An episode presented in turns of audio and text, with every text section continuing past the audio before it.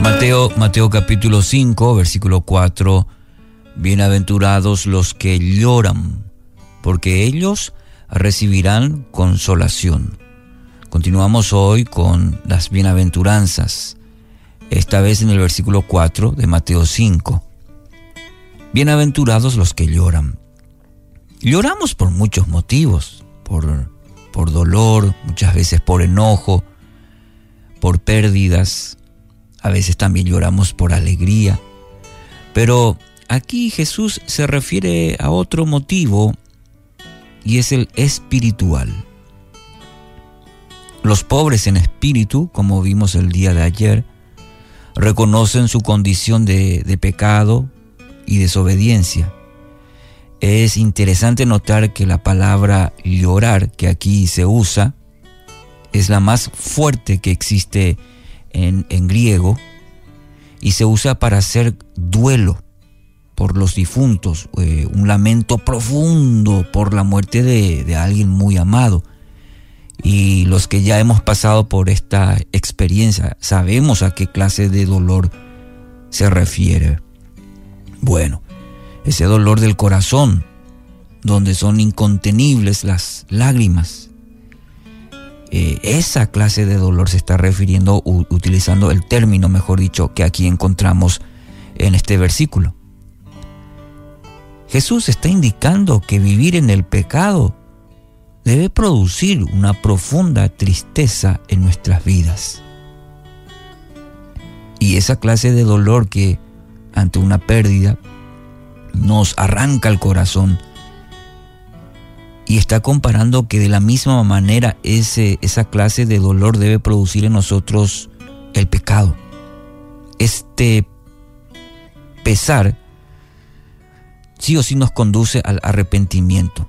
Ese pesar por el pecado me estoy refiriendo, esa tristeza por el, por el pecado en nosotros, en nuestra vida, sí o sí nos conduce al arrepentimiento y al deseo de reconciliarnos con Dios. Mire lo que dice 2 Corintios 7:10. Pues la clase de tristeza que Dios desea que suframos nos aleja del pecado y trae como resultado salvación. Según la nueva traducción viviente, la que acabo de leer.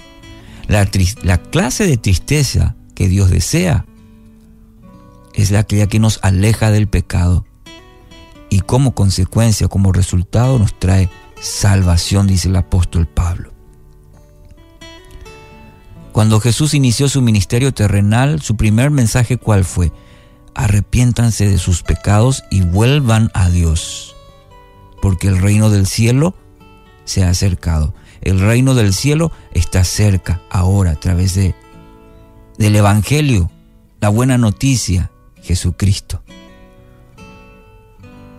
Eh, Mateo 4, 17, el texto que acabo de leer. ¿Qué es el verdadero arrepentimiento? Porque usted me puede decir, bueno, pero ya me arrepentí. Pero ¿cuál es realmente el verdadero arrepentimiento? Muchas personas han derramado lágrimas por su condición espiritual. Si analizamos nuestra vida, probablemente vamos a encontrar varios episodios donde sí hemos derramado lágrimas por nuestra situación espiritual. Siempre me estoy refiriendo al ámbito espiritual hemos reconocido nuestros pecados, pero muchas veces seguimos viviendo una vida a nuestra manera. Eso no es arrepentimiento, querido oyente. Según la palabra de Dios, arrepentimiento es transformación de la mente, del corazón, de la vida misma. Es un cambio de dirección, totalmente. Es un cambio de dirección. Cuando una persona tiene un encuentro con Dios, Él obra en lo profundo de su ser, de su corazón, de, sí, de todo su ser, le perdona sus pecados e inicia un, una transformación, un proceso de transformación en la vida de uno. Y mientras no experimentemos una verdadera transformación, ese arrepentimiento profundo, esa transformación en nuestra vida, vivimos de remordimientos. ¿Por qué eso? Y el remordimiento pues te lleva a sentir nomás un momento eh, tu condición. Y nosotros decimos en guaraní ñambuasí, eh, la situación de bárbaro allá, ¿verdad? Pero no te lleva, pasan los días, pasa el remordimiento y uno vuelve a lo mismo. No es eso arrepentimiento. Es decir, no hay cambio en la forma de vida. Mira lo que dice el salmista. El, sacrificio que sí deseas es un espíritu quebrantado. Tú no rechazarás un corazón arrepentido y quebrantado, oh Dios. Salmo 51, 17. ¿Qué desea Dios? Un espíritu quebrantado, arrepentido. Es dichosa la persona que tiene el corazón de esa manera, destrozado por sus propios pecados. Está verdaderamente arrepentida, arrepentido. La promesa afirma que encontrará gozo en el Señor. Estas personas serán alentadas.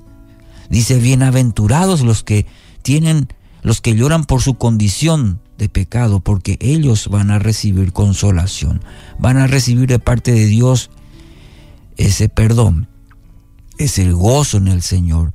Serán alentadas, consoladas, serán bienaventurados, dichosos, felices.